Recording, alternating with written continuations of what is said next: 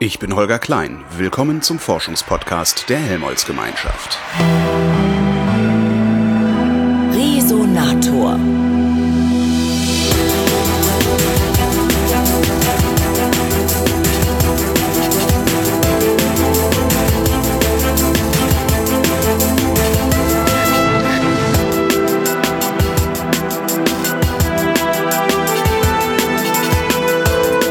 Normalerweise habe ich es relativ einfach. Ich fahre zu den Helmholtz-Zentren, rede da mit Forscherinnen und Forschern über deren Forschung, ähm, habe also ein Thema, über das ich reden kann. Jetzt habe ich es ein bisschen schwerer. Mir gegenüber sitzt nämlich Eva Maria Heck, die ist Leiterin des Bereichs Gremien bei der Helmholtz-Gemeinschaft Deutscher Forschungszentren. Hallo, Frau Heck.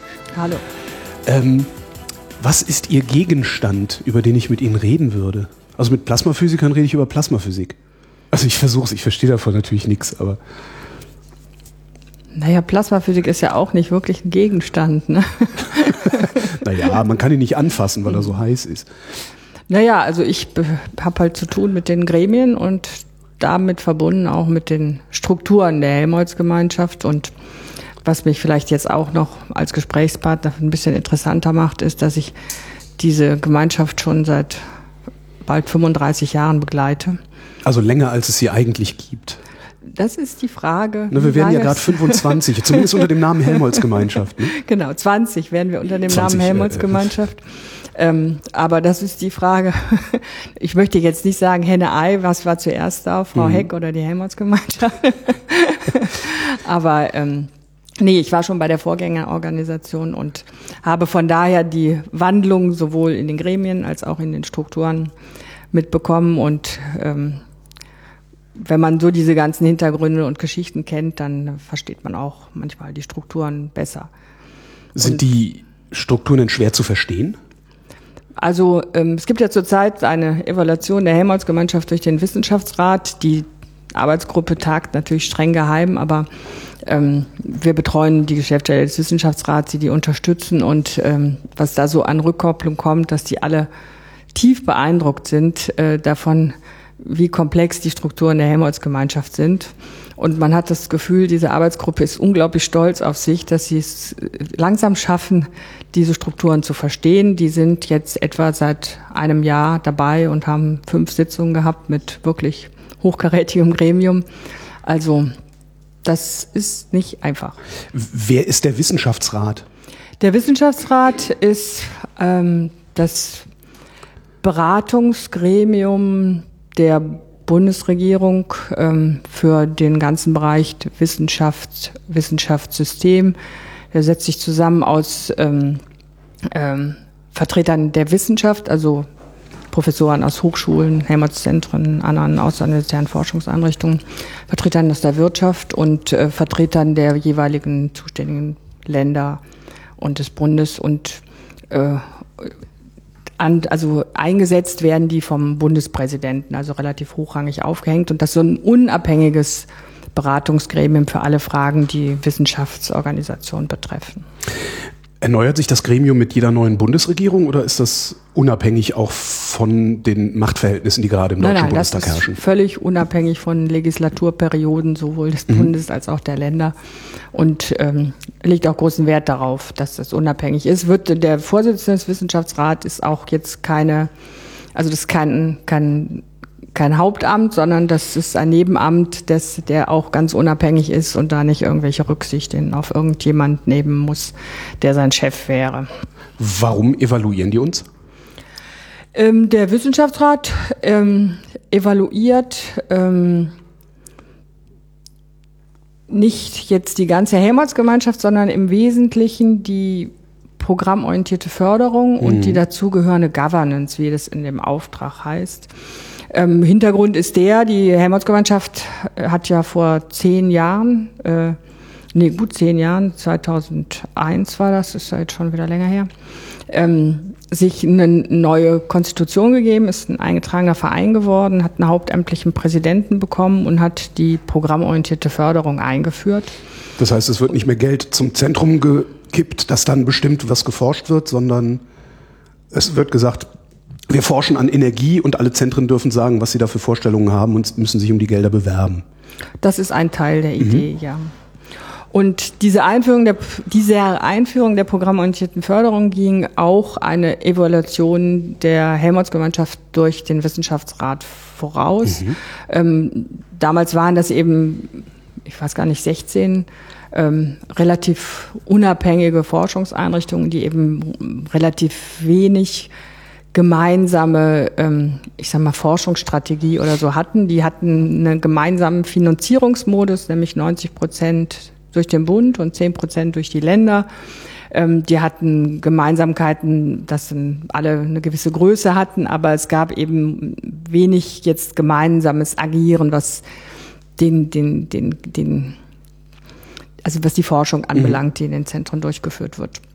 Und das wurde, damals war die, die Helmholtz-Gemeinschaft und die Helmholtz-Zentren, die damals noch Großforschungseinrichtungen hießen, ähm, auch in der öffentlichen... Genau, AGF war es, ne? In der, ja. äh, genau, Arbeitsgemeinschaft der Großforschungseinrichtungen war die Vorläuferorganisation.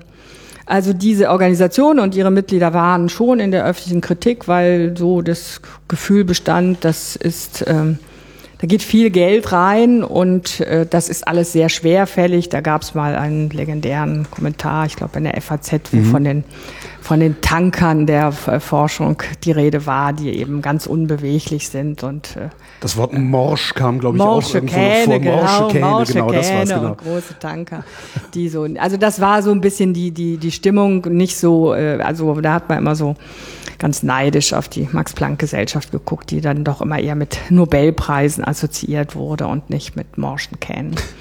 Und ähm, das heißt, damals gab es in der Gemeinschaft auch schon eine gewisse Stimmung, dass sich was ändern muss. Und ähm, Das heißt, der Vorwurf war zu Recht.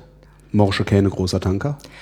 Naja, das ist wie immer mit so Vorwürfen. Es gab natürlich durchaus Ansatzpunkte zur Kritik, aber ähm, äh, in dieser Überspitzung war das natürlich ungerechtfertigt, weil auch äh, vor ja, der Reform Journalisten halt äh, ja. spitzen halt zu. Ne? Denn wenn Sie sich die einzelnen Zentren angucken, da gab es auch schon vor der Reform äh, exzellente mhm. Leute drin und äh, tolle Erfolge und äh, ähm, aber die öffentliche Wahrnehmung ist natürlich dann oft geprägt auch von denen, die Schwierigkeiten haben. Da gab es ja nun auch diese, die, die Wurzeln der, der ursprünglichen Großforschungseinrichtungen lagen ja auch äh, jetzt in den 50er Jahren, als die äh, Bundesrepublik äh, gerne die ähm, Kernkraft mhm. nutzen wollte für die Energiegewinnung und man, das war ja eine nationale Euphorie damals und da wurden eben diese ersten Kernforschungszentren Jülich, äh, ne? äh, Jülich und Ka ja, Karlsruhe und Jülich ähm, ähm, äh, eingerichtet und äh, es wurde auch die, die Kernenergieeinsatz im Schiffbau sogar getestet. Dass, Ach stimmt, in Geesthacht haben die ja genau, die haben ja an Schiffen rumgemacht. Genau, Geesthacht ja. hieß früher GKSS und das ja. hieß, glaube ich, Gesellschaft für Kernenergie in Schifffahrt und Schiffbau. Ähm, also das, das war so die Entstehungsgeschichte und das hat man natürlich alles immer noch mit sich rumgeschleppt und äh, auch wenn sich diese Zentren äh, in Karlsruhe und Jülich äh, Ende des letzten Jahrhunderts schon sehr stark umorientiert hatten auf neue Aufgaben, aber das Image ist natürlich dann auch noch nicht da. Also viel war schlechtes Image und mhm. vielleicht schlechte Öffentlichkeitsarbeit. Aber äh, es gab natürlich Ansätze dafür, einfach dieses große Potenzial äh, besser jetzt auch einzusetzen. Ne? Und dann gab es eben eine, eine, Evaluation durch den Wissenschaftsrat und ähm, es gab parallel dazu schon Diskussionen in der Gemeinschaft und äh, auch mit dem, Zuwend Hauptzuwendungsgeber äh, Bund, also dem Forschungsministerium. Und ähm, äh, als Ergebnis gab es dann diese, was dann als Reform der Helmholtz-Gemeinschaft bezeichnet wurde, das heißt die, die äh, Neugründung als ähm, äh, eingetragener Verein. Der Name blieb bestehen, es war aber dann ein eingetragener Verein. Vorher hatte das gar keine richtige Rechtsform, also die Helmholtz-Gemeinschaft war gar keine eigenständige Rechtspersönlichkeit. Was war es denn dann? Einfach nur ein heißer Draht sozusagen? Eine Arbeitsgemeinschaft. Okay. Ja, hm. ne? Ähm, und ähm, also zum Beispiel, ich war damals schon Mitarbeiterin der Geschäftsstelle der mhm. äh, dieses dieser nicht existenten Rechtspersönlichkeit und wir waren also alle Mitarbeiter der Geschäftsstelle waren bei irgendeinem Zentrum angestellt und wir waren in die Geschäftsstelle abgeordnet, weil es Ach. eben als Arbeitgeber jetzt ähm, nicht sehr viel verlässlicher gewesen wäre als irgendeine Elterninitiative ja. oder so, die im Zweifelsfall auch schon ein eingetragener Verein ist. ähm, und ähm, also es gab dann diese neue Rechtsform des eingetragenen Vereins, das aber natürlich nur eine rein formale Sache. Ähm, dann gab es ähm, die, die Schaffung des Amtes eines hauptamtlichen Präsidenten. Mhm. Vorher war es immer so, dass der Vorsitzende der Arbeitsgemeinschaft, der, also der Helmholtz-Gemeinschaft hieß es ja schon, aber der Vorsitzende der Helmholtz-Gemeinschaft wurde immer aus dem Kreise der äh, wissenschaftlichen Vorstände der Mitglieder gewählt. Wie bei der ARD, da gibt es auch immer ein halbes Jahr einen Vorsitzenden genau. aus einer öffentlich-rechtlichen Anstalt. Wie bei der, der ARD, ja. da gibt es noch mehr Parallelen. Ja. Und ähm, äh, und der das auch eben im, im Nebenamt dann machte. Mhm. Der hat sein Zentrum weitergeleitet. Das war dann auch immer nur für zwei Jahre, konnte dann wiedergewählt werden. Aber das hat natürlich ganz anderes, ähm, da hat man ganz andere Möglichkeiten gehabt als mhm. Vorsitzender, nämlich sehr viel begrenztere. Und dann, das ist das Kernstück dieser Reform gewesen, das war die Einführung der programmorientierten Förderung, mit der man eben die Finanzierung, bei der Finanzierung der Zentren äh, weniger die Finanzierung, die institutionelle Finanzierung von den einzelnen weiterhin rechtlich selbstständigen Forschungszentren in den Vordergrund stellen wollte, sondern stärker in den Fokus nehmen wollte, was mit diesem Geld gemacht wird, nämlich in welchen Programmen, welche thematischen Einheiten ähm, ähm, man mit der Forschung jetzt unterstützt. Dürfen die Zentren, die Einzelnen, sich eigentlich selber noch irgendwo Kohle besorgen und dann damit Forschung betreiben, also Drittmittel sozusagen? das dürfen die nicht nur so, das wird das natürlich, wird, ja, es wird zumindest äh, erwünscht. Also mhm. die Einwerbung von Drittmittel ist das, was wir als Erfolgsindikator bezeichnen. Ah. Also auch im Rahmen der programmorientierten Förderung. Ähm, äh, geben die Zentren an, wie viel, äh, mit welchen Mitteln sie sich an den Programmen beteiligen und ähm, äh, geben auch an, was sie erwarten, was sie da noch an, an Drittmitteln äh, ähm, mit reinholen können in die Programme. Wo kommen die her, die Drittmittel? Das ist dann äh, EU, also eher politische Instanzen oder Institutionen oder ähm, Privatwirtschaft? Das, das, das, ist, das ist sehr unterschiedlich. Das hängt auch von Forschungsbereich zu Forschungsbereich mhm. ab, von Zentrum zu Zentrum sowieso. Also wir haben jetzt ja das äh, Deutsche Zentrum für Luft- und Raumfahrt äh, gehört jetzt zu den Helmholtz-Zentren, das äh, äh, sehr stark äh, äh, Industriemittel einwirbt, weil eben diese Luft- und Raumfahrtindustrie eben eng mit dem DLR kooperiert und das fällt hinten auch nützlicher Kram raus. Ja. ähm, dann be bekommen die auch vom Verteidigungsministerium mhm. noch also Bundesmittel und ähm, äh, dann haben wir das Max-Planck-Institut für Plasmaphysik, was auch ein Helmholtz-Zentrum ist. Ähm, die ähm, äh, beschäftigen sich mit der, äh, also mit der Nutzung der äh, ähm, Kernenergie, mhm. Ähm, äh, Fusionsenergie für ein irgendwann mal äh, hoffentlich fertiges Kraftwerk. Und das ist eine Forschung, die sehr stark europäisch finanziert wird. Die haben einen ganz hohen Anteil EU-Mittel auch über Euratom. Und äh, dann äh, haben wir aber auch DFG-Mittel, ähm, äh, Projektmittel des BMBF oder auch anderer Ressorts und natürlich auch direkte äh, Industriemittel, wobei das immer so ein bisschen der Wunsch ist, dass das mehr wäre, aber die Wirtschaft ist da auch sehr zurückhaltend. Ja, das ist, die, die, die sind so weit vorne in der Materialforschung, da fällt halt kein unmittelbar anzuwendendes Produkt raus. Ne? ähm, Sie, Sie sagten eben, äh, also die, die Governance hinter der programmorientierten Förderung, was bedeutet das? Naja, wir haben, also diese programmorientierte Förderung war ja so formal der Übergang von der Förderung von Institutionen zu äh, äh Programmen. Mhm. Ähm, man ist aber nicht so weit gegangen, dass man gesagt hat, wir lösen die Institutionen auf und wir schaffen äh, jetzt als Organisationsstruktur die Programme.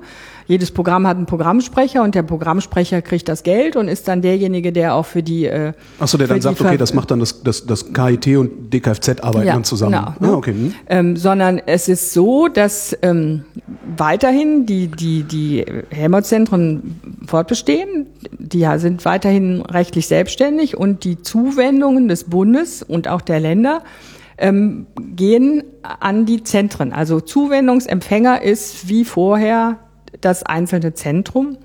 Und das, der, die Prozesse, die jetzt auf der Gemeinschaftsebene stattfinden, die dienen dazu, dem Zuwendungsgeber quasi zu sagen, welches Zentrum wie viel Geld für welche Beteiligung an welchem Programm bekommt. Ah, okay. Das heißt, diese, die programmorientierte Förderung ist jetzt mehr oder weniger nur ein Prozess, der vorgeschaltet wird, also die Begutachtung ist der mhm. Prozess, der vorgeschaltet wird ähm, um festzulegen, äh, wie die Budgets der Zentren aussehen. Aber finanziert werden hinterher weiterhin die Zentren für das, also äh, und die, die, die Zentrenvorstände und die Aufsichtsräte der Zentren sind auch, also haften für die korrekte Verwendung des Budgets. Mir fällt gerade so ein, wenn Sie schon so lange dabei sind, die Zentren untereinander mögen die sich eigentlich? Ich vergleiche gerade wieder mit der ARD, für die ich unter anderem auch arbeite. Und das ist äh, gelegentlich. naja, also ich würde mal sagen, in der Hinsicht ist die Helmholtz-Gemeinschaft auch wie so eine Familie, ja. Also, also ich habe fünf Geschwister und natürlich mögen wir uns, aber ähm, man kann sich auch mit niemand so gut fetzen wie mit den Geschwistern. Ist jetzt nicht so, dass Ihr Bruder nicht die Barbie-Puppe schon mal vandalisiert hätte. ähm, also von daher, man konkurriert um, um, das ist schon mit der Familie, das ist gar nicht so schlecht, weil ja. man konkurriert um die Liebe oder die, oder auch die materiellen Zuwendungen der Eltern, die ja in der Regel begrenzt sind. Und äh, so ist es natürlich äh, bei der bei der Helmholtz-Gemeinschaft auch. Die Helmholtz-Zentren haben alle mehr oder weniger den gleichen Zuwendungsgeber und ähm, natürlich gibt es da Rivalitäten, die Ressourcen sind begrenzt, aber auf der anderen Seite äh, hat man schon eine vergleichbare Stellung im Wissenschaftssystem. Man hat viele gemeinsame Probleme. Das war ja auch die Wurzeln also die, die Helmholtz-Gemeinschaft ist ja entstanden aus einem freiwilligen Zusammenschluss der ersten Forschungszentren, die gemerkt haben, wenn wir so einzeln agieren, dann sind wir viel mehr so eine, ich sag mal, eine Marionette des Forschungsministeriums dagegen, wenn wir uns, wir haben doch gleiche administrative Probleme, wir haben vielleicht auch gleiche Probleme, was die Kommunikation mit der Politik oder mit der Öffentlichkeit aber, äh, anbelangt. Und äh, also das war so der erste Motor, dass man überhaupt sich zu so einer losen Arbeitsgemeinschaft zusammengeschlossen hat. Und das zeigt, das macht man ja nur, wenn man sich nicht hasst. Ne? Also ja. das ist eine gemeinsame Interessensvertretung und ähm, ob die Leute, ob die Zentren sich mögen oder nicht, das hängt natürlich auch ein bisschen von den Personen ab, denen so ein, die so einem Zentrum vorsteht. Also das spielt da auch mit. Und dann gibt es natürlich Zentren, also gerade wenn man jetzt sich Karlsruhe und Jülich anguckt, die so eine vergleichbare Historie haben, auch eine vergleichbare Größe haben und viele gemeinsame Strukturelemente haben, da gibt es natürlich Rivalitäten, weil die natürlich auch verglichen werden, was den Output mhm. anbelangt. Mhm. Und Zentren, die jetzt ganz unterschiedlich ähm, auf ganz unterschiedlichen äh, äh, Gebieten agieren. Wenn ich jetzt das Alfred Wegener Institut für Polar- und Meeresforschung nehme mit dem DZNE vergleichen, mit dem die, genau, da ist äh, da, da ist da ist da ist wenig Konkurrenz ja, da. Ne? Ja. Das ist so wie zwischen dem ältesten und dem jüngsten Kind die Konkurrenz auch viel kleiner ist als die zwischen welchen die relativ nah beieinander ja. liegen. Sie sagten gerade, dass es ein freiwilliger Zusammenschluss war. Ähm, normalerweise passieren solche Dinge ja, dass dann irgendwie die Politik sagt, so, ihr macht das jetzt, wir machen das jetzt mal anders. War dieser Zusammenschluss damals im Interesse der Politik oder haben die sich eher gedacht, so ein Mist, jetzt stellen die sich besser auf und wir können nicht mehr so gut also hineinregieren? Da, also was, da das sogar vor meiner Zeit war, oh, okay. kann, kann, ich das nur, ähm, ähm, kann ich da nur spekulieren. Also sagen wir mal so, die Politik äh, man hat sich ja im Prinzip erstmal gegen die Politik verbündet. Man hat gesagt, wir schließen uns zusammen, damit, ähm, äh, damit die Politik uns nicht gegeneinander austrickst. Mhm. Das war so die Überlegung. Ne? Also wir haben da einfach gemeinsame Interessenswahrnehmung. gemeinsam sind wir stärker und der mhm. Es war ja nicht der Gegner, sondern der Zuwendungsgeber darf ja nie der Gegner sein, aber der Partner ist, äh, ist schon, dann ist man stärker, tritt man da gegenüber. Aber dieses, dieses Ministerium war damals auch gut geführt und die haben natürlich sofort das Potenzial erkannt, dass wenn man umgekehrt, wenn die sich zusammentun, dass man natürlich äh, auch Reibungsverluste zwischen diesen großen Zentren minimieren kann und dass man dadurch dann eben mehr aus diesem Potenzial rausholen kann, dass nicht jeder äh, ähnliche Probleme dann wieder neu löst. Und das ist ja genau dieser Mechanismus, der dann jetzt mit der Einführung der programmorientierten Förderung, also ich würde mal sagen, auf einen deutlich höheren Quantensprung gegeben hat, dass man da einfach sieht, wir haben das, das Potenzial, das ist für uns forschungspolitisch ganz wichtig, dass das auch wirklich genutzt wird. Und ich meine, wenn man sich die Mission der, der Helmholtz-Gemeinschaft heute anguckt, das ist ja gerade, dass die Zentren, die die Gesellschaft drängenden Fragen von Wissenschaft, Wirtschaft und Gesellschaft beackern. Und das sind genau die Fragen, um die sich die Politik auch kümmern muss. Und von daher sind äh, die Helmholtz-Zentren und damit auch die Helmholtz-Gemeinschaft natürlich ein ganz wichtiges forschungspolitisches Instrument. Und dieses Instrument kann ich natürlich besser nutzen, wenn ich ähm, ähm, wenn das innerhalb dieser Gemeinschaft wenig Reibungsverluste und möglichst viel Synergien gibt. Und die gibt es eher, wenn man miteinander redet. Wobei, was Sie eben gesagt haben, dass der Wissenschaftsrat sich gerade da was drauf einbildet, die Strukturen der Helmholtz-Gemeinschaft durchschaut zu haben, ähm, dann hört sich das aber doch eher nach Reibungsverlusten an. ähm, naja, also ich würde jetzt sagen, die ausgeklügelten Prozesse, die wir da entwickelt haben, äh, die, die dienen natürlich schon teilweise auch dazu, ähm, ähm, äh, also Synergien zu heben, dass man, ähm, dass man also Ziel ist es, die Reibungsverluste äh, vielleicht eher in der Administration zu haben und dafür weniger in der Forschung. Also mhm. dass, äh, dass wir vielleicht die Instrumente, mit denen wir arbeiten, heute ein bisschen aufwendiger sind, aber dafür dann eben auch der Output effizienter ist. Können Sie die Struktur der Helmholtz ohne Flipchart erklären? Also so, dass ich das begreife, während ich Ihnen nur gegenüber sitze? Oh, die Grundstruktur ist relativ einfach. Es gibt äh, 18 Forschungszentren, die mhm. alle. Ich schreibe mal mit. alle zu 90 Prozent vom Bund und zu 10 Prozent mhm. von den unterschiedlichen Sitzländern finanziert werden. Ähm, und ähm, die Forschung, die in diesen 18 Forschungszentren äh, durchgeführt wird, ähm, die gliedert sich in sechs Forschungsbereiche und circa 30 Programme. Ähm, und an diesen 30 Programmen sind ähm, unterschiedliche Forschungszentren beteiligt. Wir haben Programme, an denen ist nur ein Forschungszentrum beteiligt und wir haben Programme, an denen sind, ich weiß, ich glaube, maximal sind sieben Forschungszentren beteiligt. Das heißt, da entsteht das, was man so da, da als eine so Matrixstruktur genau. Mhm. bezeichnet, genau. Und ähm, die programmorientierte Förderung ähm, setzt auf auf dem Programm. Ähm, da werden also die ähm, Beiträge der einzelnen äh, Zentren zu einem Programm zusammen gesehen und international evaluiert und dann wird eben auch das Budget für die nächsten fünf Jahre äh, festgelegt für dieses Programm. Und ähm, aus der Summe der Einwerbungen aus der Beteiligung an dem Programm setzt sich dann das Budget des Zentrums zusammen. Für und, jedes einzelne Zentrum. Und das kriegt der Wissenschaftsrat nicht durchschaut? Das sind doch kluge Leute. ja, der Teufel steckt wie überall im Detail. In welchen Details steckt der? Ja, da gibt's dann noch so Feinheiten, dass wir ähm, unterscheiden zwischen Programmen und ähm, der, dem Betrieb von ähm, Forschungsinfrastrukturen für externe Nutzer.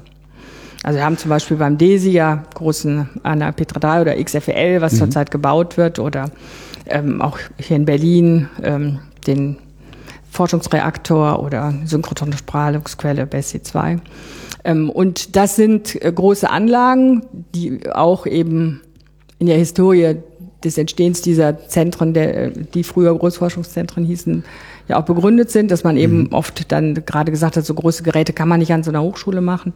Und die nutzen unsere äh, Zentren, also die Forscher in unseren Zentren nicht alleine, sondern die stellen sie dann teilweise überwiegend äh, für externe Nutzer zur Verfügung. Und da müssen natürlich dann andere Regularien gelten, weil die Leistung, die quasi die Forschungsleistung, die an diesen Anlagen erbracht wird, die ist ja jetzt nicht. Muss irgendwie in Geld übersetzt werden, damit naja, man abrechnen kann. Naja, oder? das Geld, das Geld in der Wissenschaft sind ja die Publikationen. Und äh, wenn jetzt ein äh, Wissenschaftler aus Ohio kommt und eine Messung beim DESI macht und eine Publikation macht, dann ist es jetzt erstmal keine Publikation vom DESI, aber es ist natürlich eine Leistung, die irgendwie mit dem, was DESI da zur Verfügung stellt, äh, zusammenhängt. Und ähm, sowas muss man halt auch irgendwie in diesem System abbilden. Und dann kommen einfach äh, die ganzen Sonderregelungen. Wie bilden Sie das ab? Also, Punktesystem? Oder wäre jetzt so das was Erste, was mir einfällt, aber ich bin auch kein Prozessmanager. Naja, okay, also es, das hat sich, das hat sich, äh, also man hat bei Einführung der programmorientierten Förderung schon gemerkt, dass man das irgendwie anders behandeln muss. Am Anfang hat man es ähm, äh, dadurch äh, nur berücksichtigt, dass man gesagt hat, äh, was diese ähm, äh, die Mittel für diese für den Betrieb dieser Großanlagen anbelangt, ähm, gibt es, hat das Management der einzelnen Zentren weniger Flexibilität, weil die ja in internationale Prozesse eingebunden sind. Die, die haben ja dann alle so User-Komitees, die auch dann darüber bestimmen, wer da die Wissenschaft macht. Da ist einfach das, was das Zentrum an Gestaltung hat, ist eingeschränkt und deswegen ähm, äh, werden die da so, ich sag mal, ein bisschen aus dem Wettbewerb auch rausgenommen, ne? Mhm. weil die da auch weniger Möglichkeiten haben, jetzt flexibel zu reagieren. Das wurde, dass das, es gibt im, in der programmorientierten Förderung dieses äh, Instrument der programmungebundenen Mittel. Äh, das hat man eingeführt, weil, äh, also gemacht, weil als die programmorientierte Förderung eingeführt hat, wurde, gab es viel Kritik, ähm, so nach dem Motto, also das ist ja Planwirtschaft für die Forschung. Ja. Das kann man nicht machen. Hier so fünf Jahresprogramme und so.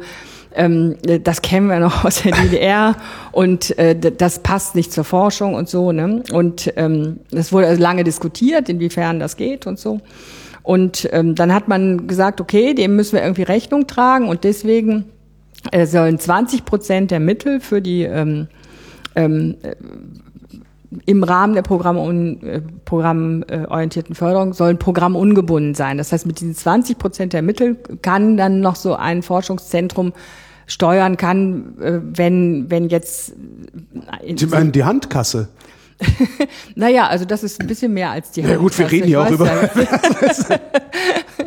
Aber das ist so das, dieses Schmu der, der Schmutzwanziger, den man immer noch so hinten im Portemonnaie stecken ja, hat. Ne? So Fall, es, Fall, ist, es ist schon, schon mehr. Also ich meine, Forschung ist ja ein wirklich ein dynamisches Geschäft und ja, es eben. darf ja nicht sein, dass wenn man jetzt ein Programm hat, ich meine, das ist ja schon eine irre Herausforderung auch für die Wissenschaftler, wenn sie sich hinsetzen sollen und, und sich überlegen müssen, was machen wir jetzt in den nächsten fünf Jahren. Welche ne? Erkenntnisse gewinne ja. ich in viereinhalb Jahren? Ja, nee, das ist ja sogar noch längerer Zeithorizont, denn wenn die diese Programme formulieren, die, die, die werden ja begutachtet und dann werden die fünf Jahre ähm, finanziert. Das heißt, wir haben etwa einen Vorlauf von zwei Jahren. Ja? Also sind wir bei sieben Jahren. Und, ja, also wenn die sich hinsetzen und wirklich konzipieren, dann müssen die auf sieben Jahre hinaus in etwa sagen, was, was, äh, was sie machen wollen. Und ähm, da gibt es sicher Gebiete, die so äh, langfristig sind, dass man, dass das gar kein Problem ist. Aber es gibt auch viele äh, Gebiete, wo, wo es passieren kann, dass in, in, der Zwischenzeit eine Entwicklung kommt, die zeigt, das war eine Sackgasse, in die wir da gegangen wären. Wir steuern jetzt um, machen was anderes. Materialforscher ja. ja, ne? beispielsweise, also oder Halbleitertechnik, das ist ja, das, das kann man ja nicht über sieben Jahre abbilden. Genau, die haben eine andere Zeit. Funktioniert das? Diese, mit diesen Zeithorizonten, würden Sie sagen, dass es funktioniert oder sollte man sich lieber was Besseres einfallen? Nein, also zusammen mit diesen programmungebundenen mhm. Mitteln, also dass man gesagt hat, 20 äh, Prozent der Mittel äh, könnt ihr jetzt auch für was anderes einsetzen. Das muss dann einfach nur entsprechend auch dargelegt werden.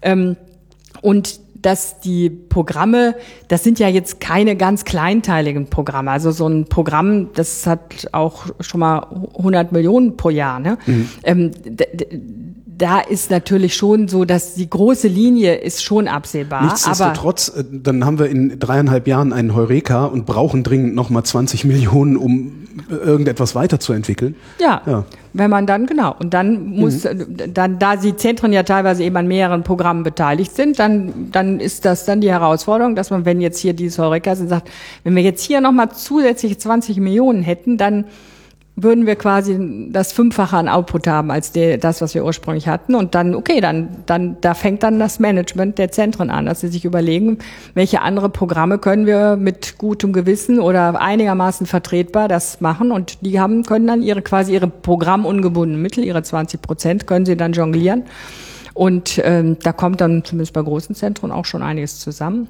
Und diese programmungebundenen Mittel haben wir nicht bei dem Betrieb für große Forschungsinfrastrukturen, weil man davon ausgeht, dass da dieses Heureka nicht kommt, weil das einfach auch einfach Anlagen sind, die eben ähm, ja gut, ein so Beschleuniger, ein Beschleuniger verbraucht ja auch ja. eine definierte Menge ja, Strom in genau. einem definierten Zeitraum. Das kann man ja, wirklich planen. Wobei da können dann die Strompreise steigen. Das kann dann auch. Ja gut, fünf Prozent pro Jahr rechnen wir dann. ähm, um, um, diesen ARD-Vergleich nochmal zu bemühen. Ähm, beim öffentlich-rechtlichen Rundfunk ist es ja auch so, dass äh, für vier Jahre ähm, Gebühren festgelegt werden. Ähm, jeder Sender sein Jahresbudget hat und gegen Ende des Jahres, äh, wenn man genau hinhört, stellt man fest, dass die Programme dünner werden. Also dass weniger im, äh, im, im Hörfunk bei beispielsweise passiert, weil nicht mehr genug Geld da ist, genauso viele Reporter loszuschicken wie am Anfang des Jahres. Passiert Ihnen das auch? Also da sind offensichtlich die Wissenschaftler besser als die Journalisten. Ja. ähm, den Eindruck haben wir nicht. Wobei es, es gab, äh, also es gibt äh, relativ viele flexible Instrumente. Also die Zentren haben die Möglichkeit, obwohl es öffentliche Mittel sind, ähm, Mittel ins nächste Jahr zu übertragen. Also Dezemberfieber gibt es da. Ja, das Dezemberfieber. Äh, genau. äh, gibt es da nicht. Also das war eben, das also da merkt man, dass die Macher dieser programmorientierten Förderung, also sowohl auf Bundesseite als eben auch auf Zentrenseite, aber auch Wissenschaftsrat, ähm, da schon sehr weit gedacht haben, weil das war auch eine der Dinge, die der Wissenschaftsrat damals empfohlen hat, gesagt, wenn ihr das macht, wenn, wenn man das so umstellt, dann äh, dann müssen die, muss das Management der Zentren mit bestimmten Flexibilitäten ausgestattet sein. Und da gehörten eben genau mhm. solche Dinge dazu, dass man Mittel auch äh, in die Selbstbewirtschaftung heißt das geben kann. Das heißt, wenn man, also dass man zum Beispiel, wenn man eine große Investition hat, dass man das Geld ansparen kann, sagen kann, das ist jetzt aus den Zuwendungen dieses Jahr, ich kaufe das Gerät erst nächstes Jahr, aber das ist doppelt so teuer wie das, was ich pro Jahr habe. Also spare ich das an solche Sachen sind möglich und äh, dadurch kommt es eben nicht zu diesen, dass man am Anfang des Programmes da jetzt ähm, da Gas gibt und hinterher kein Geld mehr hat. Hm. Das läuft eigentlich ganz gut. Wenn Sie den Bereich Gremien leiten, dann deutet das darauf hin, dass es ziemlich viele Gremien gibt. Wie viele gibt's? Ähm, also wir haben ähm, einmal die Mitgliederversammlung. Mhm. Das äh, ist quasi das Gremium des Vereins.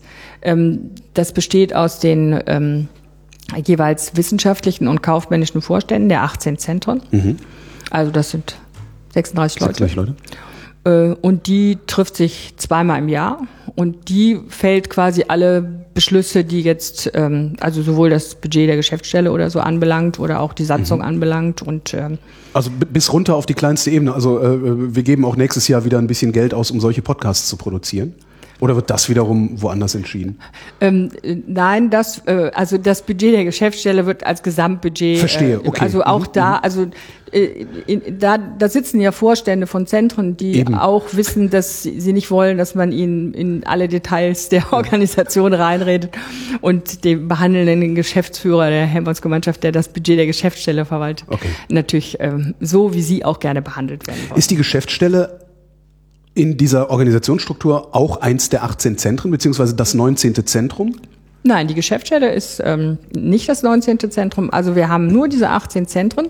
Und äh, es ist auch so, der Präsident, der hauptamtliche Präsident, leitet die Sitzungen der Mitgliederversammlung. Er gehört ihr aber nicht an. Er hat keine Stimme in der Mitgliederversammlung. Wem gehört er denn an? Also wo, woher kommt der Präsident? Der Präsident ist Vorsitzender des Senats und damit bin ich beim nächsten Gremium. und dem gehört er auch an. Woher kommen die Senatsmitglieder? Die Senatsmitglieder sind quasi so ein bisschen wie das Aufsichtsorgan äh, des Vereins. Ähm, das, der ist äh, extern besetzt, mhm. wenn ich den Präsidenten jetzt an der Stelle auch als extern betrachte. Extern ähm, im Sinne von gehört nicht zu einem der 18 Zentren? Genau. Okay. Ähm, und äh, das sind, ich weiß jetzt gar nicht genau, ich glaube 23 Mitglieder, also das sind zwölf ähm, äh, gewählte Mitglieder, äh, die äh, sechs aus der Wissenschaft, sechs aus der Wirtschaft, die genau diesen sechs Forschungsbereichen zuzuordnen sind, ah ja. um so quasi die wissenschaftliche Expertise der gesamten Gemeinschaft da drin ähm, zu haben. Dann ähm, ähm, ist die ähm, Bundesforschungsministerin Mitglied in unserem Senat ähm, der Staatssekretär im Bundeswirtschaftsministerium, der Staatssekretär im Finanzministerium. Dann haben wir zwei Länderministerinnen zurzeit, die Mitglied in unserem Senat sind. Und dann sind immer zwei von den. Bisschen viel Politik, oder? Na gut, die müssen aus Geld geben. Ist, äh, gönnen wir es ihnen. Ja, wobei, äh, also ins, äh, es sind noch zwei ähm, äh, Vorsitzende anderer Wissenschaftsorganisationen, die ah. würde ich dann wieder auf die Wissenschaftsseite setzen, aber wir haben auch noch zwei Bundestagsabgeordnete im Senat. Also es ist. Wo, wo kommen die her? Also entsendet die der Bundestag? So ja. heute macht das Schneidereit und Meier?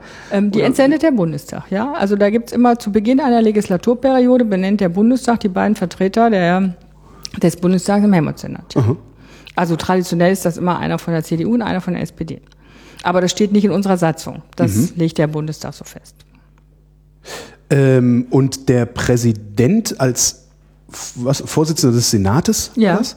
Ähm, der kommt dann wahrscheinlich noch mal ganz woanders her. Oder ist das einer von denen, die Sie gerade aufgezählt haben? Nein, der Präsident äh, wird ähm, gewählt ähm, und zwar vom Senat.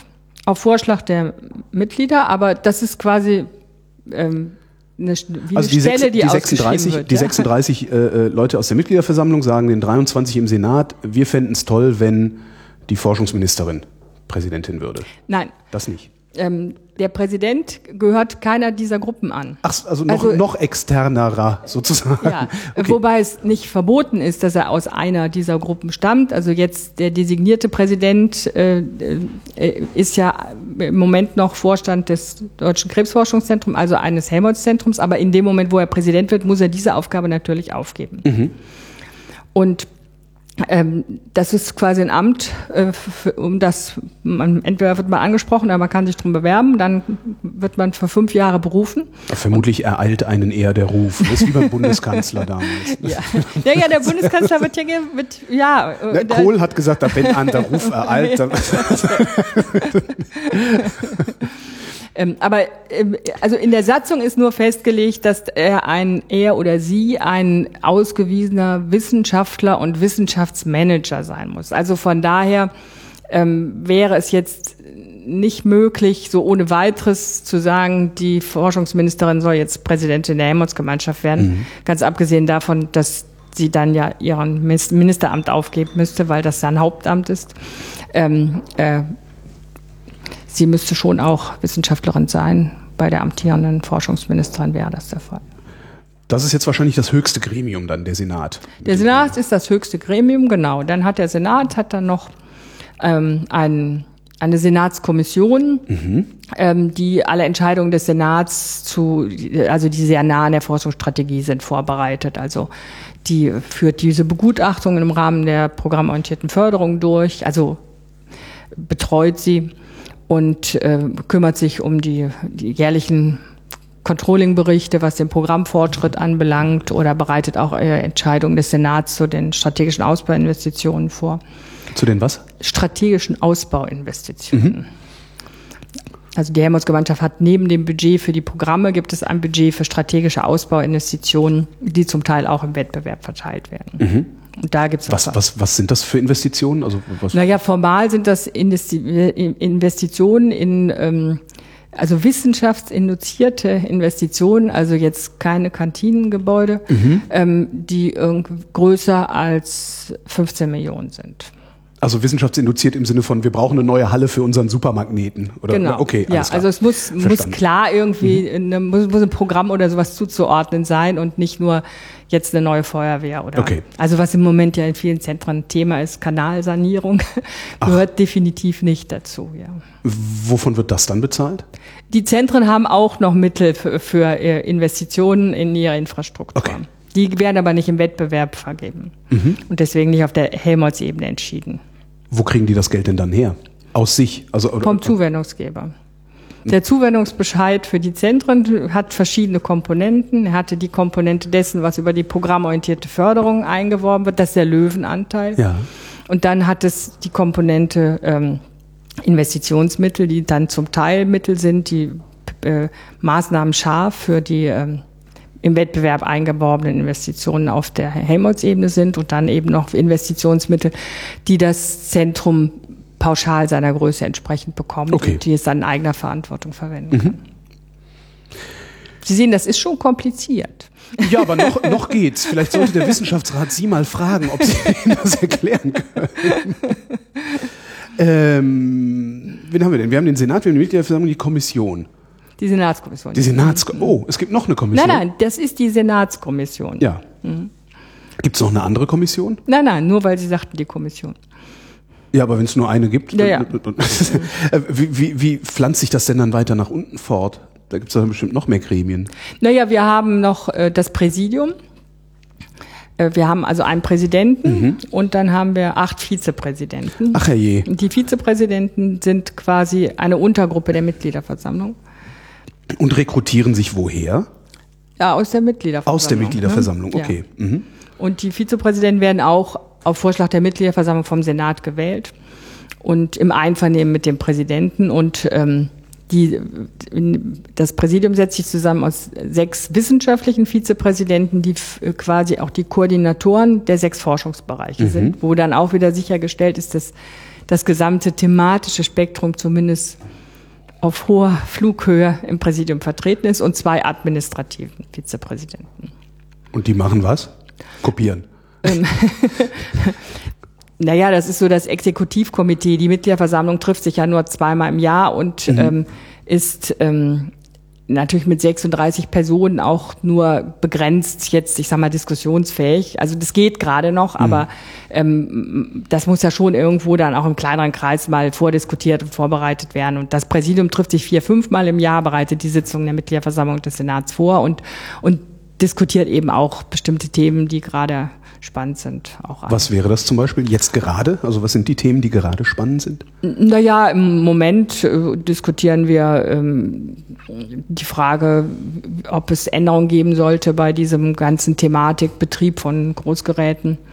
Ähm, da gibt es von Seiten des Zuwendungsgebers äh, also Bund. So, ja, der Zuwendungsgeber ist bei uns meistens der Bund, weil der natürlich mit 90 Prozent das mhm. größte Gewicht hat und dadurch, dass er mit einer Stimme spricht, natürlich auch bei uns irgendwie immer mehr Gewicht hat, weil die Länder, das sind eben dann mehrere und bevor die dann mit einer Stimme sprechen, das dauert dann. Das heißt, der Zuwendungsgeber ist die Politik.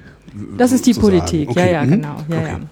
Also der Zuwendungsgeber ähm, drängt so ein bisschen darauf, das Risiko, was mit diesen großen, auch international betriebenen Großgeräten verbunden ist, ähm, einfach stärker einzugrenzen, zumindest für das Ministerium einzugrenzen. Und Welches Risiko? Das finanzielle Risiko? Das finanzielle Risiko, ja. Äh, ich sag's nicht. ich wollte jetzt einen Vergleich mit Bankenrettungen irgendwie anbringen. Äh, das, ja. Ähm, können, Moment, kann, kann die Mitgliederversammlung, ähm, wenn die das diskutieren, können die das letztlich autark bestimmen, ob sie dieser Anregung Folge leisten oder nicht? Oder wird der Anregung aus dem, aus dem vom Zuwendungsgeber? Also wenn der Zuwendungsgeber sagt, jetzt äh, sichert da mal die Risiken ab, das wird uns mit der ITER wird uns zu teuer oder irgend so ein Quatsch, ähm, kann die Mitgliederversammlung dann sagen, nö, wir machen das trotzdem so? Naja, die Mitgliederversammlung kann zwar sagen, sie macht es trotzdem so, aber sie wird es dann nicht so machen, weil ich meine, letztendlich ist es, das ist gehört auch zu dieser Governance. Ähm, in der Mitgliederversammlung sitzen lauter Vorstände von Helmholtz-Zentren. Diese Vorstände unterstehen alle, haben alle einen Aufsichtsrat. Mhm. Der Vorsitzende dieses Aufsichtsrats ist in den meisten Fällen ein Vertreter des Ministeriums. Oh Mist. Ja, also das heißt, ähm, die sind also man ist selbst gut beraten. Wenn, selbst wenn die sagen, lasst uns in Ruhe, genau. werden die garantiert nicht in man Ruhe Man ist gut beraten, in diesem Geflecht ähm, sich abzustimmen, auch mit allen Partnern, bevor man irgendwas beschließt. Sind Sie auch für die Gremien der Zentren zuständig? Nein, ich bin nicht für die Gremien der Zentren zuständig. Das machen die autark. Das machen die autark.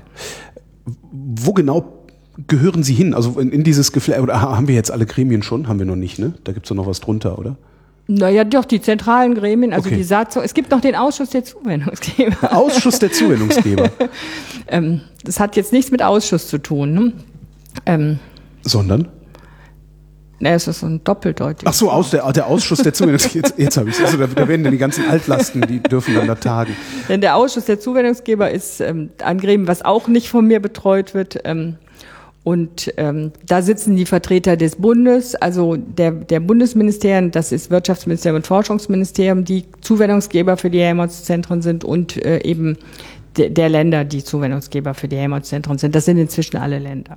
Und das ist dann wahrscheinlich auch die Instanz, die letztlich darüber entscheidet, wie viel Geld es gibt. Also nach den Regeln nicht. Nein, der Ausschuss der Zuwendungsgeber ähm, ist mehr so ein begleitendes Gremium. Wer sagt denn dann, wie viel Geld es gibt? Also wir wissen, wir, wir brauchen dieses Jahr dreieinhalb Milliarden. Die hätten wir nächstes Jahr gerne auch. Wem sagen wir das? Das ist das Gewohnheitsrecht. Also die, die programmorientierte Förderung hat ja die, den angenehmen Effekt, dass man auf fünf Jahre hinaus äh, die Mittel plant. Okay, dann, dann ja. muss ich aber ja. irgendwann auch wieder für die nächsten fünf Jahre. Ja, halt, man, man geht immer davon aus, dass man das, was man, dass das Ende des der einen Periode zumindest der Anfang der nächsten Periode ist. Okay. Funktioniert das? Bisher ja. Also ich meine. Also so viel Programme hatten wir noch nicht. Ne? Na doch, wir haben jetzt die dritte Programmperiode. Nein, aber also jetzt mal Spaß beiseite. Mhm. Wenn, also wir bekommen das ja mit, wenn wir mit bei diesen Begutachtungen den internationalen Gutachtern versuchen, dieses System zu erklären.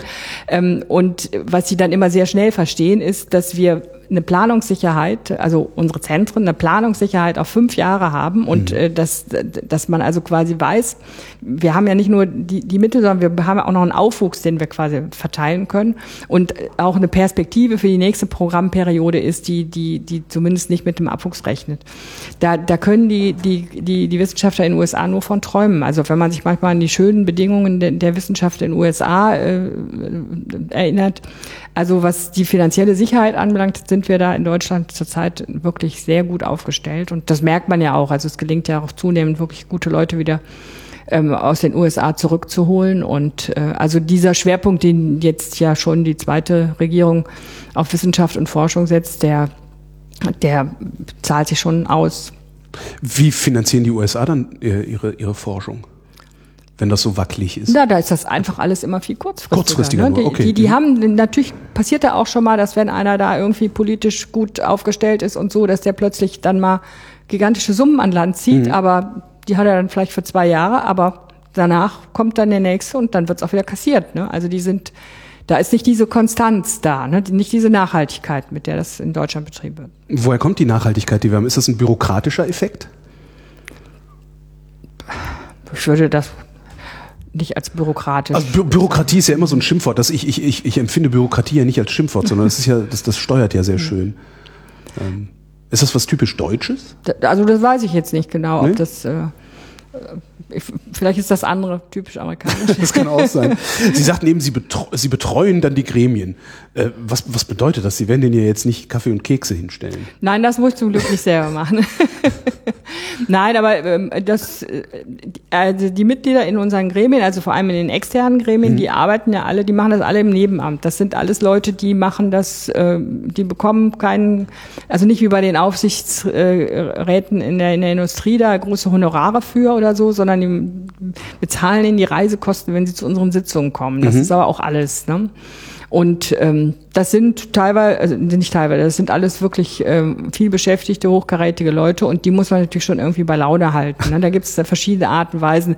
Wir halten die nicht bei Laune, indem wir sie zu irgendwelchen schicken Events einladen, sondern wir halten sie bei Laune, indem wir uns große Mühe geben, ihnen äh, äh, spannende Sitzungen zu präsentieren, ja. in denen sie auch was zu sagen haben, in denen wir also auch ihren Aufwand, was die Vorbereitung für die Sitzung minimieren, indem wir viel Aufwand treiben, ihnen die Sachen so aufzubereiten, dass wenn man sagen wir mal realistisch, die gucken sich ja alle die Unterlagen erst auf dem Weg zur Sitzung an. Ähm, dass wenn solche, aber das sind natürlich auch Hochkaräter, wenn die sich zwei Stunden was angeguckt haben, dann sind die auch schon relativ gut drin Voraussetzung ist, dass das, was man ihnen hingelegt hat, auch vernünftig und gut ist. Ne? Also in dem Sinne kümmern wir uns um die, dass wir die versuchen, möglichst effizient äh, ihre Zeit für uns verbringen zu lassen, indem wir ähm, einfach sie so in die Diskussionen einbringen, dass sie sich äh, einbinden, dass sie sich maximal einbringen können. Wer ist wir? Naja, das, das Ihre Abteilung. Ja, meine Abteilung, die besteht aber jetzt nur aus drei Leuten, also die ist nicht so groß, wobei ich ganz eng mit allen anderen äh, Kollegen aus der Geschäftsstelle zusammenarbeite, weil ich eben dann als was Forschung oder so mache ich mit dem Bereich Forschung, da sitzen auch nochmal acht Kollegen und so. Also die Geschäftsstelle letztendlich, ja. Mhm. Wie sind Sie das geworden, was Sie da machen jetzt?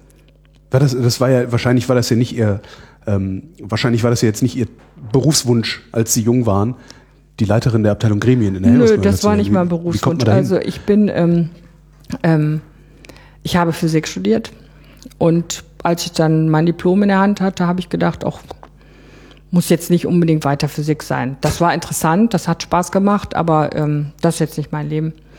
Und hatte dann schon mich so Richtung Wissenschaftsorganisation oder so umgeguckt. Mhm. Und ich hatte in Bonn studiert, ich war aus Bonn, damals war die Helmholtz-Gemeinschaft auch noch in Bonn. Ähm, und dann habe ich da diese Anzeige gelesen und dann suchten die damals eine Referentin des Vorsitzenden und habe ich gedacht, ach, bewirbst dich da mal. Und seitdem. Das ist auch ein bisschen unverschämt, als, als Diplomphysikerin zu sagen, ich bin Referentin des Vorsitzenden einer Organisation, oder? Wieso ist das denn unverschämt? Nee. Also wenn einer aber alles kann, das ist ein Physiker. Dann sind sie Physiker, stimmt. Die brechen einfach alles so lange runter, bis es Energie gibt. nein, nein, also nö, nö, das würde ich jetzt nicht als unverschämt bezeichnen. Auch im Nachhinein nicht. Okay. Ähm, und ja, dann bin ich da quasi mit der Organisation gewachsen, denn äh, als ich bei der damaligen Arbeitsgemeinschaft der Großforschungseinrichtung anfing, bestand die Geschäftsstelle aus sieben Leuten. Mhm. Und heute sind wir etwa 70. Also ähm, und von daher bin ich jetzt zwar beruflich sehr, sehr inflexibel gewesen, aber habe trotzdem sehr viele Veränderungen mitgemacht und ähm, habe das auch immer sehr spannend gefunden zu sehen, wie, wie sich was verändert. Vor allem, wenn man dann so die Hintergründe kennt, weiß man manchmal auch, wie schwer es doch mhm. war, was zu verändern. Oder auch dann plötzlich zu sehen, wie leicht es plötzlich werden kann, wenn man einfach einen anderen Ansatz sucht. Oder welche Rolle spielen Personen bei solchen Prozessen, nämlich eine ganz große. Ähm, das, äh, das war, also das. Das ist halt letztlich auch immer ein bisschen Politik, ne? auch, auch wenn es innerhalb einer, einer Organisation ist. Ich würde nicht sagen, es ist ein bisschen Politik, es ist letztendlich ganz viel Politik, ja. Also auf, auf der Ebene von, von so einer wirklich so einer Wissenschaftsorganisation, ähm, die ja auch an der Schnittstelle, also die Helmholtz-Gemeinschaft agiert ja an der Schnittstelle von der Wissenschaft zur Politik. Da ist das mhm. schon immer sehr viel Politik und ähm, wenn man das nicht mit, äh, mit dem Auge hat, dann kann man da auch keinen, keinen Erfolg haben. Ist Wissenschaftsorganisation prinzipiell anders als, keine Ahnung, Industrieorganisation? Na, da müssen Sie natürlich jetzt nicht mich fragen, weil ich ja nur das eine kenne. Okay, dann frage ich andersrum. Was ist das Wesen der Wissenschaftsorganisation? Naja, das Wesen der Wissenschaftsorganisation ist schon, dass wir haben also sowohl in unseren Gremien, unsere Vorstände und überall sind ähm, doch sehr viele Leute, die zumindest eine wichtige Phase ihres Lebens wirklich aktiv Wissenschaft gemacht haben. Und ähm, das ist schon irgendwie ein anderer Menschenschlag als jetzt so ein Industriemanager. Ne? Also äh, dieses, äh, dass man nicht nur jetzt mal an wirtschaftlichen Prozessen, an Profit oder so orientiert ist, sondern dieses der Antrieb ist halt ein anderer. Naja, ne? es ist einfach, also bei den wirklich guten Leuten ist auch, wenn sie schon lange selber keine Wissenschaft mehr machen, immer noch dieser diese Begeisterung für äh, für diese dieses diese Erkenntnisgewinn oder was auch immer äh, da, die sie antreibt. Ne? Und äh, das macht diese Leute einfach interessanter und das macht natürlich dann auch den Job interessanter, weil man ja viel mit diesen Leuten zu tun hat. Ne? Sie sagten eben in so einem, in so einem Nebensatz, ähm, wie man, wie man so, so ausgeklügelte Prozesse entwickelt, äh, wie, wie die Prozesse, nach denen die Helmholtz-Gemeinschaft arbeitet. Wie entwickelt man solche Prozesse? Also wo, wo, wo fängt man an, sich eine Organisation anzugucken und die vielleicht umzubauen?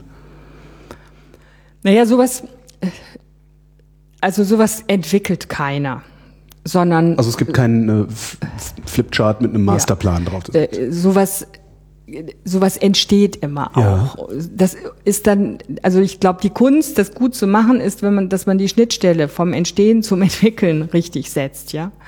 Ähm, denn äh, wenn wir jetzt mal diese Einführung der, der programmorientierten Förderung mhm. nimmt, was ja ein wirklich gutes Beispiel ist, weil das ja auch gut dokumentiert ist.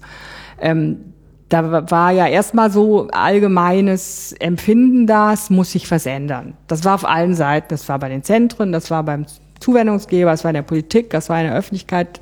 Da gab es, sagen wir mal, Konsens, dass sich was ändern muss. Und dann gab es eben in, in, in unseren Gremien verschiedene äh, externe Figuren, die sich da sehr stark engagiert haben. Da gab es Arbeitsgruppen, wo auch Leute, die so erfahren waren in wie Wissenschaft tickt und so, mhm. weil man muss ja auch immer sehen, man es muss ja auch noch Wissenschaft hinterher stattfinden und nicht nur irgendwie gute Prozesse. Ne? Ähm, haben sich dann äh, so mal überlegt, was sein könnte. Da gab es dann auch Leute aus der Wirtschaft, die da sehr viel toughere Vorstellungen hatten. Das war auch interessant zu sehen, dass, dass die Leute, die ja so aus der Wirtschaft kamen, da viel gleich eine viel radikalere Lösung irgendwie sich gedacht haben und nicht hier so, wir machen auch weiter rechtlich selbstständige Zentren, ne, äh, sondern das wird hier gleich ein Holding und äh, dann muss auch das Geld und äh, die unsichtbare und, Hand des Marktes so, ja, ja, das, ne? genau. ne, das, äh, äh, aber die Leute, die stärker aus der Wissenschaft kamen, haben dann schon immer gesehen, dass dass man da auch eine Atm also dass einfach eine Atmosphäre da sein muss, wo so ein ein Wissenschaftler, der wirklich produktiv ist und der so klassischer Wissenschaftler ist, wo der sich auch noch wohlfühlt und mit identifizieren kann und so. Ne? Und ähm, und dann kamen auch eben Vertreter der Zuwendungsgeber mit rein, die dann andere äh, äh, Aspekte da reinbrachten. Und irgendwann hatte man dann mal so ein, so ein Grundgerüst, wie man es so sich vorstellen könnte. Also diese Idee, dass man solche Programme hat, die man irgendwie auch evaluiert, weil Evaluation ist immer ganz wichtig in der Wissenschaft und ähm, und dass das Ganze eben zentrenübergreifend sein soll, aber dass die Zentren als das, ich sag mal, die wissenschaftliche Heimat der Wissenschaftler mhm. schon noch irgendwie bestehen bleiben sollen. Es waren so, so Eckpunkte und ja, und da kamen dann Unternehmensberater mit, äh, wurden dann mit ins Boot genommen, die haben einen schönen Auftrag bekommen und haben dann versucht, das zu operationalisieren. Also wie man dann, was man berücksichtigen muss, mhm. wenn man jetzt dann hinterher dann irgendwie auch Geldflüsse damit steuern möchte und so. Ne? Und äh, das würde ich jetzt mal sagen, war so ein bisschen die Schnittstelle vom Entstehen zum Entwickeln. Ne? Und ähm, ich denke mir, dass dieser Prozess ist eigentlich gut gelaufen, weil ähm, wir haben es ja tatsächlich dann ans Laufen gekriegt und ich würde mal auch sagen, es hat funktioniert. Wenn er eigentlich gut gelaufen ist, wo ist er dann uneigentlich nicht gut gelaufen? Naja, also was waren so, es gab mit Sicherheit irgendwelche Fehlschläge und, und Naja, es gibt, es gibt immer äh, äh, Leute, die, die, die dann enttäuscht sind, weil sie es auch kompliziert finden oder das Gefühl haben, dass da auch schon mal doppelt Dinge plötzlich gemacht werden und äh, sich verschieben. ja, also ähm, die perfekte Lösung gibt es ja nicht, wenn man mit so vielen Akteuren und unter solchen so vielen divergenten Randbedingungen irgendwas Neues schaffen möchte. Ne? Wenn ich jetzt unbedingt was forschen will, von wem kriege ich da eigentlich mein Geld? Also da gehe ich ja nicht zur Geschäftsstelle und sage, hier, ich habe eine Idee. Wenn Sie bei Helmholtz was forschen. Genau, wenn ich Helmholtz-Forschung betreiben will. Wie ist da mein Standardweg, um Geld für mein Instrument zu bekommen?